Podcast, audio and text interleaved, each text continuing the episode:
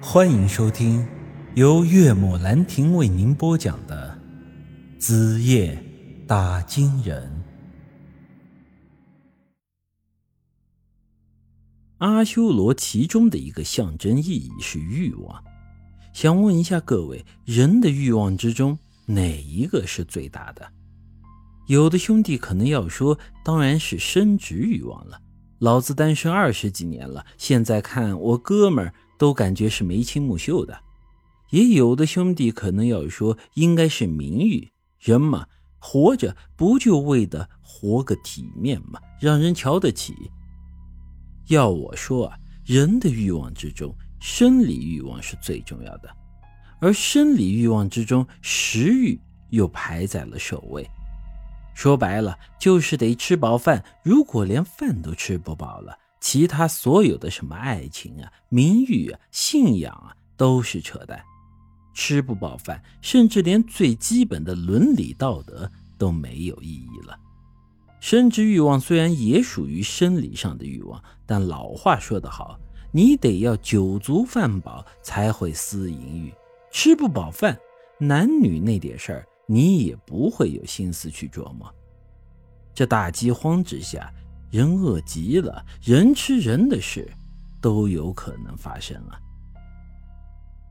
这阿修罗的母亲在生下他之后，头几天还想着要怎么去照顾这个孩子，可是又饿了几天之后，他的想法开始转变了。我们有时候骂人会说：“你饿疯了吗？”实际上，饿到一定程度啊，这人是真的会疯掉的。这再后来啊，这个女人看着怀里的孩子，渐渐已经不觉得这是自己的儿子了，觉得他更像是食物。于是，在某一个晚上，精神恍惚的女人在破庙外生了一大堆的火。饿得眼冒金星的她，一把将这光溜溜的阿修罗便投入了大火之中啊！按理说呀，这孩子就该这么没了。可就在他被丢入大火的一瞬间，这天空突然响起了一阵巨雷，紧接着下起了暴雨。这大火呀，顿时就被这雨水给熄灭了，然后啊。又是一阵惊雷而下，阿修罗的母亲就这样被雷活活给劈死了。几年之后，大灾荒已然过去，但是啊，当地的山里却出现了一个吃人的怪物。据说这玩意儿长着猿猴的身体，大脑袋，满身长毛，他的手里一直握着一柄铁斧头。这家伙是非常的凶猛暴力，见活人就杀，杀完以后拖回去喝血吃肉。当地人啊对这怪物是闻风丧胆。后来当地有一些壮汉组织起来，准备了一些兵器，想要进到山里除掉这个怪物。不过最后他们都是有去无回。事实上，这个所谓的怪物。就是阿修罗，他从出生之后就见识了这个世界的残酷，甚至差点被自己的亲生母亲给吃掉。所以啊，他对这个世界以及人是满怀怨恨的。从此啊，他便以吃人为生。这再后来啊，有一个和尚来到这里，和尚听了当地人的苦恼之后，决定进山。帮他们除掉这个所谓的怪物。当地人当时就劝阻了和尚，说这怪物凶猛异常，很多壮汉带上武器进山都不是他的对手。你这一个人进去，必定是九死一生。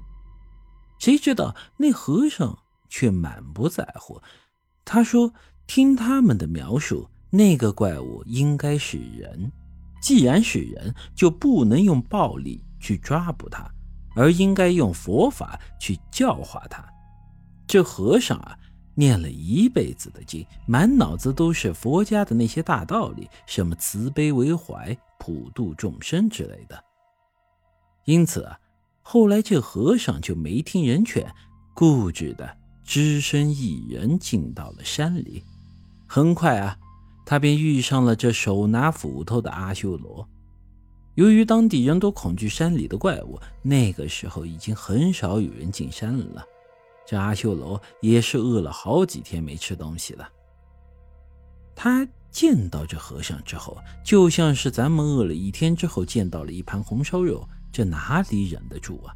于是，拿着斧头就冲上去，打算开饭了。这和尚见朝自己扑上来的阿修罗，不但一点不害怕，反而是当着他的面默念起了佛经。而这时，阿修罗也停下了手来。他听不懂佛经的内容，但他却觉得这个和尚很有意思，因为在他的印象中，这人都是自私胆小的存在。一般人见了他，第一时间都会选择逃跑，而这个和尚却是如此的淡定。他还是第一次见到这么特别的人。后来啊，就有些不忍心对他下手了。佛家有一个故事。佛祖割肉喂鹰，这和尚啊也想效仿一下佛祖，觉得你不是想吃人肉吗？那我就给你吃。于是啊，这和尚走到了阿修罗的面前，一把抢过他手里的斧头。阿修罗以为对方要对他动手，一时间还很警惕。但是接下来的这一幕却是把他看傻眼了。只见这和尚手起斧落，硬生生的把自己的左臂给砍了下来。然后他强忍着疼痛，捡起自己的手臂，把它递到了阿修罗的面前。本集已经播讲完毕，欢迎您的继续收听。